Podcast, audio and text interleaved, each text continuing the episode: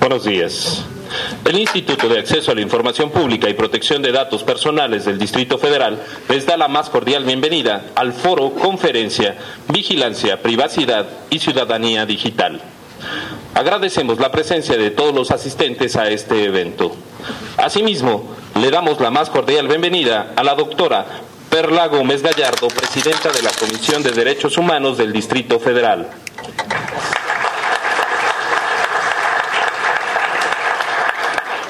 Al licenciado Luis Fernando Sánchez Nava, comisionado del InfoDF. Al maestro Mucio Israel Hernández Guerrero, comisionado ciudadano del InfoDF. A Mónica Weiler Toca, responsable de estrategias jurídicas de Amnistía Internacional.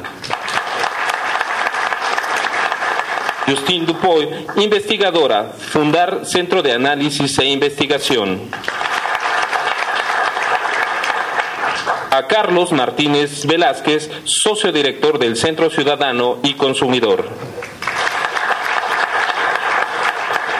Así quienes nos acompañan de diversas organizaciones de la sociedad civil y de los entes públicos del Distrito Federal. Sean todos bienvenidos. Damos inicio a nuestro evento con el mensaje de bienvenida a cargo de la doctora Perla Gómez Gallardo, presidenta de la Comisión de Derechos Humanos del Distrito Federal.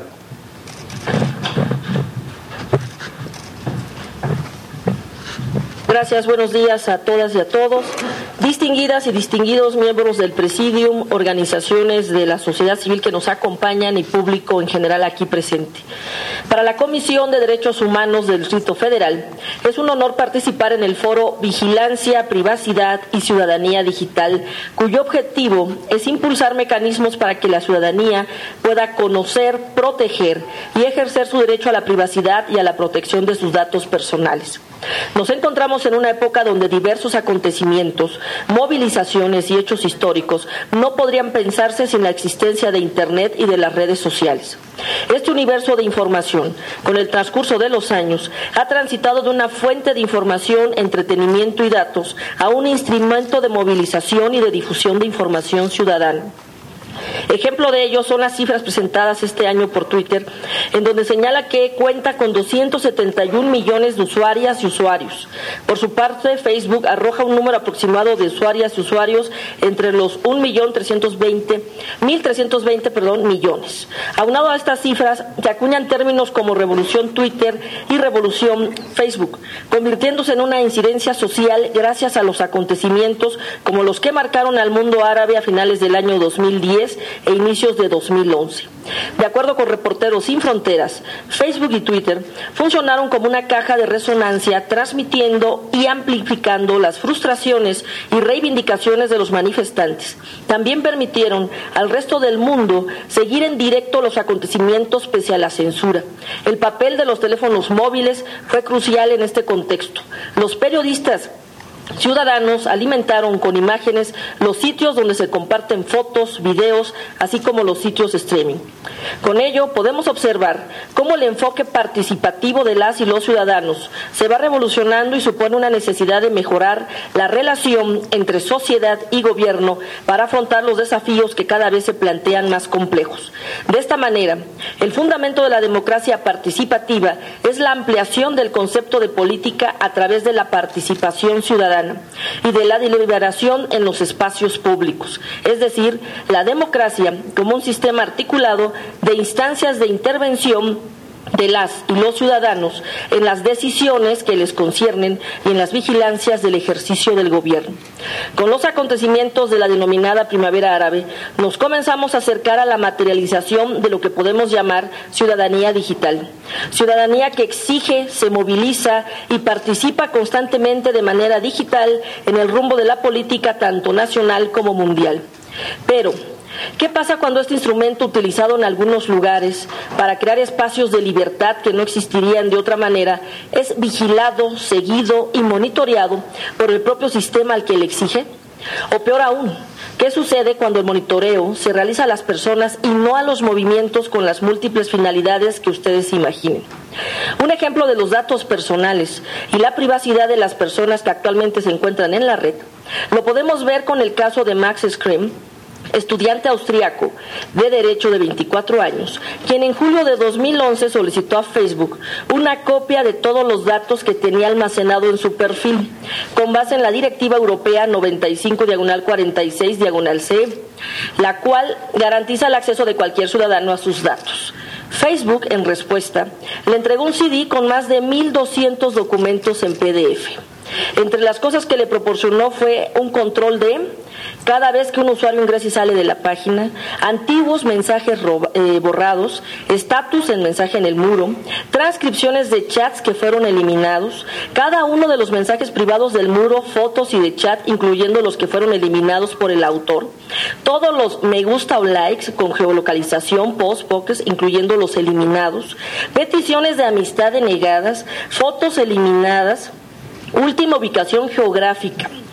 Facebook con geolocalización recopila la ubicación geográfica con coordenadas específicas, fecha y hora desde donde usaste tu cuenta por última vez. Todos los cambios que le hizo a su nombre con fecha y hora, números telefónicos de los celulares donde ingresó a su Facebook y todos los IPs de computadora donde ingresó a su Facebook. Notificaciones de evento a los que quiso asistir y otros a los que no. Entonces, la delgada línea entre datos personales, y léanse por favor la cláusula de confidencialidad de Facebook, que es la más leonina que se pueden encontrar porque están cediendo su intimidad. A ese nivel, en la falta de fiscalización que necesitamos reflexionar ampliamente. Y eh, imaginemos que esta información llega a manos de quienes se sienten incómodos con la participación de la ciudadanía digital. Por un lado, tenemos un motor de participación ciudadana e instrumento de poder del individuo y por otro, el riesgo latente y real del mal uso de los datos personales y de la vida privada. En ese contexto es que surge la necesidad de una cultura del uso de los datos personales, una regulación clara que proteja a las y los usuarios de esta comunidad digital, una educación dirigida a las y los ciudadanos proteger y vigilar sus datos personales y una concientización colectiva de esta situación. Como autoridades y como ciudadanas y ciudadanos, debemos entender que las reglas del juego han cambiado que tenemos la obligación de incentivar esta participación ciudadana, pero sobre todo debemos dotar de las herramientas suficientes para que la ciudadanía esté consciente de cómo proteger y vigilar sus datos personales y su vida privada. Estamos conscientes de que un mal uso de los datos existe y es real. Por ello, nuestra función y la función de nuestros colegas del InfoDF y la de todos los actores involucrados es crucial para detonar la proliferación y participación de la ciudadanía digital sin dejar a un lado la protección de la vida privada y datos personales. Cualquier medio de democratización es bienvenido. En nuestras manos está utilizar este poder tan directo a fin de contribuir al ejercicio de una ciudadanía digital responsable participativa e incluyente. El reto no es menor, pero creo que con este foro damos los pasos sólidos para reflexionar eso sí, sin censura previa, jamás en una sociedad democrática. Muchas gracias. Les dejo este mensaje de bienvenida y les permito continuar con la mesa. Saludos.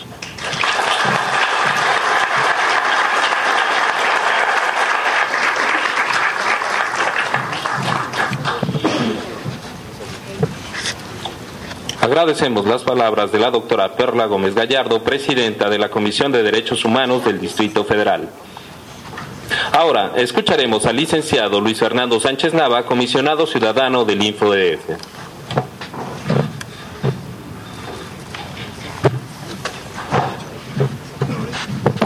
Muy buenos días a todos los que nos acompañan. Es un privilegio contar con su asistencia en este foro de vigilancia, privacidad y ciudadanía digital. Aprovecho la oportunidad para agradecer por este acompañamiento a la doctora Perla Gómez Gallardo, presidenta de la Comisión de Derechos Humanos, a mi colega comisionado Mucio Israel Hernández Guerrero, así como los miembros de las organizaciones de la sociedad civil que hoy nos acompañan. La firma de la Declaratoria por el Derecho a la Privacidad que hoy nos convoca, en opinión de un servidor, constituye una valiosa aportación que contribuye con la ciudadanía, a fin de dotarla de una herramienta que tiene como objetivo la concientización y capacitación en este derecho, pero sobre todo la difusión de la protección de los datos personales, más si se toma en cuenta un entorno como el que se, como el que se vive actualmente. Qué mejor manera de ilustrar este punto si recordamos que el pasado 14 de julio se publicó en el diario oficial de la Federación la Ley Federal de Telecomunicaciones, ordenamiento jurídico, que en sus artículos 189 y 190, fracción primera, involucran temas como el derecho a la privacidad y la intimidad de las personas. La citada ley establece dentro de sus obligaciones el que los concesionarios de telecomunicaciones deben, entre otras cosas, proporcionar la localización geográfica en tiempo real de cualquier dispositivo de comunicación. Esta obligación incluye de manera tácita la intervención de comunicaciones privadas por parte de las autoridades facultadas, por lo que deberán de brindar las facilidades físicas, técnicas y humanas a fin de permitir de manera inmediata la localización geográfica en tiempo real y la ejecución y control de la intervención de las comunicaciones. Por ello es que los comisionados ciudadanos del InfoDF consideramos que con la aplicación de la citada ley se vulnera la privacidad de la vida de las personas al poner de manifiesto una línea muy delgada entre la protección de la intimidad y la seguridad pública. Ante tal circunstancia, el 13 de agosto interpusimos una acción de inconstitucionalidad ante la Suprema Corte de Justicia de la Nación en contra de lo dispuesto por los artículos 189 y 190, fracción primera de la mencionada ley, por considerar dichos preceptos como inconstitucionales. En este punto, no quiero dejar de mencionar que con la aplicación de la ley de telecomunicaciones existe una grave transgresión a lo que dispone el artículo 16 constitucional porque cualquier autoridad podrá solicitar sin orden judicial que se intervenga en la esfera personal de cualquier ciudadano, sin que medie un, un acto previamente debidamente fundado y motivado, donde se expongan las causas del acto de molestia para la persona. Sin embargo, como ustedes saben, el 15 de agosto la Corte desechó la acción presentada sin estudiar el fondo y sin hacer una interpretación amplia del derecho. Aún así, en el Instituto tenemos la certeza de que los referidos artículos vulneran derechos fundamentales extensivos a todos los ciudadanos del país, conforme lo dispuesto por el artículo primero constitucional, por lo que era necesario que la Corte conociera del asunto y determinara la inconstitucionalidad de esos preceptos. Si bien la privacidad no es un derecho absoluto y es jurídicamente posible interferir con este de manera legítima, lo cierto es que para que dicha intervención sea compatible con los derechos humanos, no basta con que las medidas persigan un fin legítimo, como sin duda es la persecución, la persecución del delito, sino que deben ser necesarias, proporcionales y estar contempladas en la ley de manera clara y precisa. Entre otras cosas, se debe detallar de manera previa a las autoridades facultadas para tomar la medida las circunstancias específicas en las que se puede llevar a cabo la medida y, en particular, los controles institucionales para inhibir los riesgos de abuso que, de manera inherente, conlleva la vigilancia encubierta. Al referirnos a dichos artículos, invariablemente vienen a nuestra mente temas como la retención de datos, la geolocalización en tiempo real, poniendo de manifiesto una delgada línea entre dicha privacidad las personas y la seguridad colectiva. Es decir, el deber del Estado de vigilar, de ver por el bien común, se traslada como obligación de los concesionarios de servicios públicos, poniendo en riesgo la intimidad de cualquier persona. Por ello es que celebro la suscripción de la declaratoria que hoy nos reúne, que pone énfasis en la toma de acciones concretas a fin de evitar los posibles ataques contra la intimidad, la vida privada, la vigilancia masiva y el libre tránsito. Los invito a que nos acompañen enseguida en las siguientes dos mesas donde ahondaremos en estos temas y muchas gracias por su atención. En unos momentos el comisionado Mucio dará lectura al, documento que se ha elaborado y donde se ha invitado a las organizaciones de la sociedad civil a que lo analicen, que lo estudien y que nos acompañen en la suscripción de dicho documento. Muchas gracias.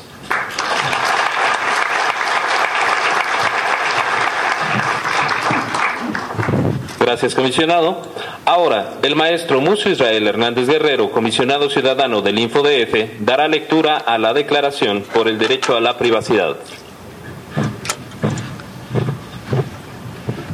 Pues muy buenos días. Muchísimo gusto estar en la Comisión de Derechos Humanos del Distrito Federal, que eh, además es una aliada estratégica en este tema que nos convoca hoy, que tiene que ver precisamente con el derecho fundamental a la protección de los datos personales, vinculado con el ámbito de la privacidad. Agradezco y saludo a la doctora Perla Gómez Gallardo, quien tuvo que salir porque va a presentar dos recomendaciones en unos, en unos minutos y por eso no pudo mantenerse en la mesa. A mi compañero, amigo y colega Luis Fernando Sánchez Nava, comisionado ciudadano del InfoDF, a Mónica Oler Toca, responsable de estrategias jurídicas de Amnistía Internacional, muchísimas gracias, a Justin Dupá, investigadora de Fundar, a Carlos Martínez Velázquez, socio director de Central Ciudadano y Consumidor, a Darío Ramírez que anda por allá abajo, que le tocará eh, subir a la mesa inmediatamente. Y eh, quisiera leerles precisamente la declaratoria por el derecho a la privacidad que se ha venido trabajando, consensando como un instrumento y un documento abierto y permanentemente en construcción a partir de algunos especialistas de organizaciones de sociedad civil que nos permite finalmente pues avanzar, dar un paso hacia adelante en términos del derecho fundamental a la privacidad. Eh, Ciudad de México, 28 de octubre de 2014. Considerando que en agosto de 2008, en la firma del Acuerdo Nacional por la Seguridad, la Justicia y la Legalidad, el gobierno federal reconoció que la sociedad mexicana se encontraba profundamente agraviada por la impunidad, la corrupción, la falta de coordinación entre las autoridades e inmersa en un ambiente de, seguridad, de inseguridad y violencia que ante ello, entre otras acciones, propuso regular el registro, establecimiento y acceso a bases de datos de los equipos de telefonía móvil y fija, así como el acceso a la información sobre la ubicación física de los equipos móviles en tiempo real en casos en que se tratase de aparatos y números telefónicos relacionados con actividades delictivas. En marzo de 2012 la Cámara de Diputados aprobó diversas reformas y disposiciones del Código Federal de Procedimientos Penales, del Código Penal y de la Ley Federal de, Comunicación, de Telecomunicaciones que fueron impugnadas por la Comisión Nacional de los Derechos Humanos por contrarias al derecho humano a la privacidad, en tanto contraviene la Constitución y los tratados internacionales de los que México forma parte. Que en los primeros días de enero de 2014 el Pleno de la Suprema Corte de Justicia de la Nación analizó la acción de inconstitucionalidad en el proyecto que presentó la ministra Margarita Luna Ramos, el cual señaló la existencia de una localización de una persona, pero de manera indirecta, de modo que no viola el derecho de la intimidad, ya que no se trata, eh, ya que no se entra al contenido de las llamadas telefónicas y simplemente es una geolocalización en tiempo real de un instrumento de delito, por lo que en aras de proteger la vida e integridad de las víctimas y combatir delitos que dañan sensiblemente a la sociedad, la mayoría del Pleno de la Suprema Corte de Justicia justificó la medida que al promulgarse la legislación secundaria en materia de telecomunicaciones y radiodifusión en julio de 2014 que prevé la geolocalización en tiempo real, la conservación, retención y entrega de datos y el bloqueo de telecomunicaciones, al obligar a los concesionarios de las mismas a proporcionar a la autoridad sin mediar orden de un juez la localización geográfica en tiempo real de cualquier tipo de dispositivo de comunicación, distintos actores, organizaciones civiles, partidos políticos, y especialistas han analizado los efectos y repercusiones negativas que dicha legislación tendría al derecho a la privacidad de las personas que diversas organizaciones nacionales e internacionales han manifestado la necesidad de garantizar como un derecho fundamental y esencial para la dignidad humana el derecho a la intimidad y a la privacidad, preceptos ya expresados en diversos instrumentos internacionales como la Declaración Universal de los Derechos Humanos y la Convención Americana sobre Derechos Humanos o Pacto de San José. Que en este contexto la vigilancia de las comunicaciones constituye una injerencia a los derechos fundamentales y al, respecto distintas organizaciones han planteado un documento para que los gobiernos en el que se detallan cuáles serán los principios internacionales sobre la aplicación de los derechos humanos a la vigilancia de las comunicaciones, tales como la legalidad, la objetividad, la legitimidad, la necesidad, la idoneidad, la proporcionalidad, la autoridad judicial competente, el debido proceso, la notificación del usuario, la transparencia, la supervisión pública, la integridad de las comunicaciones y sistemas, las garantías para la cooperación internacional y las garantías contra el acceso ilegítimo y el derecho a recurso efectivo. Que los artículos 189 y 190, fracciones primera, segunda y tercera de la Ley Federal de Telecomunicaciones y Radiodifusión no se apegan a lo establecido en los artículos primero sexto y sexto, apartado A, fracción segunda y 16, segundo párrafo de la Constitución Política de los Estados Unidos Mexicanos, en virtud de que estos prevén la autorización para tener injerencia en los datos personales y vida privada, tales como los números telefónicos y datos de los equipos de comunicación móviles en los que estos se cuentan y la consecuente ubicación geográfica, vulnerando la protección a la vida privada, intimidad y datos personales cuya protección constitucional se ha establecido como derecho humano, que es necesario debatir y mantener la preocupación de lo que significa el alcance de esta ley, por lo que en este,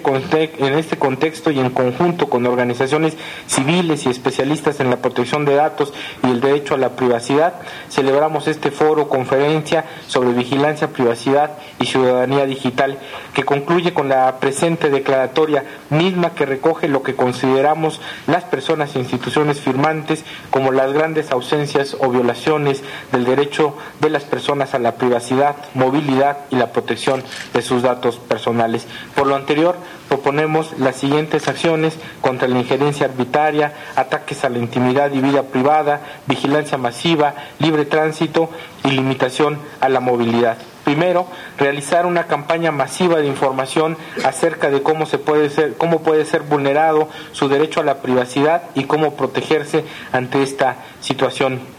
Segundo, la conformación de un consejo consultivo de organizaciones sociales especialistas en el tema para acompañar y asesorar acerca de la protección ante la violación del derecho a la privacidad, la injerencia arbitraria, las limitaciones al libre tránsito y la movilidad de las personas. Tercero, promover la capacitación de los servidores públicos que tendrán acceso a las comunicaciones privadas de las personas para que revisen los mecanismos de integración de niveles de seguridad sobre la información recabada y evitar la vulneración del derecho a la privacidad a través ya sea del InfoDF en coadyuvancia con las organizaciones de la sociedad civil organizada. Cuarto, exigir la publicación del protocolo de actuación que prevé la geolocalización en tiempo real, la retención de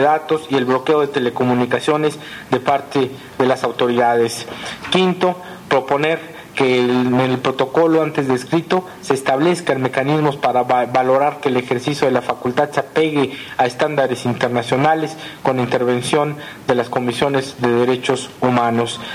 Sexto, que como un mecanismo de transparencia y medición y rendición de cuentas se dé a conocer de manera pública cuántas solicitudes de acceso a las comunicaciones privadas se requieren, ante quién y por qué circunstancias fueron realizadas. Séptimo, impulsar mecanismos para que la ciudadanía pueda proteger su privacidad y datos personales. Se difunde el conocimiento de este derecho que contempla que contemple temas como la dignidad, la imagen e identidad de las personas, por lo que se debe crear la figura legal de reparación y resarcimiento de daño. Este protocolo es un protocolo que podrá ser firmado por las organizaciones, por las personas en lo particular y el objetivo es precisamente que tengamos un instrumento en donde finalmente podamos eh, articular nuestra defensa sobre un derecho fundamental que es precisamente la intimidad a través de los datos personales. Pues siendo, siendo así la declaratoria, eh, les agradezco mucho y damos por comenzado el asunto del foro, sabiendo que este documento va a estar en línea y lo vamos a poner a su disposición para que se pueda finalmente eh, suscribir y además difundir. Muchísimas gracias.